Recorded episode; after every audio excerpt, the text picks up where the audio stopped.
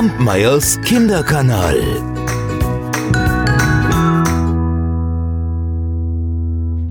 Vor langer Zeit saß ein Jäger am Rande der Steppe unter einem Baum. Oh, es war sehr heiß. Und wenn er an die ganze Anstrengung dachte, die solch eine Jagd bedeutete, gerade bei so einer Hitze, oh, da brach ihm der Schweiß gleich doppelt so schnell aus. Jener Jäger war von Natur aus sehr faul. Und er war auch ein wenig hinterhältig und schaute stets, wo sein Vorteil bei der Sache war. Und während er dort so saß, beobachtete er eine Herde Impalas, die ganz in seiner Nähe auf einer Lichtung weideten. Ach, es hätte jetzt nicht allzu viel Mühe bereitet, eine der kleineren Antilopen zu erlegen.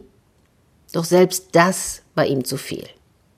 Lieber träumte er davon, wie er ohne jegliche Anstrengung in den Genuss des Fleisches kommen könnte. Da bemerkte er plötzlich eine Bewegung, und er sah eine Gepardin auf der Suche nach Nahrung. Sie bewegte sich so im Wind, dass die Impalas sie nicht wahrnahmen. Leise schlich sie immer näher. Dann hatte sie ihre Beute ins Visier genommen. Ein Tier, das leichtsinnig genug gewesen war, sich vom Rest der Herde zu entfernen. Und die Gepardin schlich sich immer näher und näher. Und dann, mit einem Satz, sprang sie die Antilope an, warf sie zu Boden, und der Rest der Herde rannte fluchtartig davon. Der Jäger von seinem Platz aus beobachtete, wie die Raubkatze ihre Beute in den Schatten zog, unter ein großes Gebüsch. Und dann, dann sah er drei wunderschöne kleine Gepardenjungen auf die Mutter warten. Und plötzlich erwachte sein Neid in seinem Herzen, und er wünschte sich nichts sehnlicher, als einen ebenso guten Jäger sein eigen zu nennen. Und er stellte sich vor, wie er jeden Tag in den Genuss besten Fleisches käme, ha, ohne selbst auf die Jagd gehen zu müssen. Und während er noch so darüber nachsann, da formte sich in seinem verschlagenen Gehirn ein teuflischer Plan. Der Jäger wartete, bis die Sonne unterging. Denn um diese Zeit, da ging die Gepardin jeden Tag zum Wasserloch. Ihre Jungen hatte sie gut unter einem Busch versteckt. Doch der Jäger griff zu seinem Speer, ging zu jenem Busch und fand sie.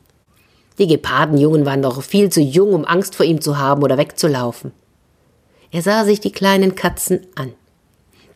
Dann ergriff er ein und wollte sie heimtragen.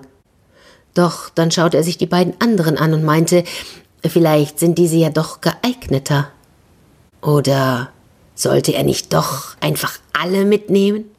Drei Jäger sind zweifellos besser und mehr wert als einer, nicht wahr? Und als die Muttergeparde nach einer halben Stunde vom Wasserloch zurückkehrte, stellte sie fest, dass ihre Babys fort waren.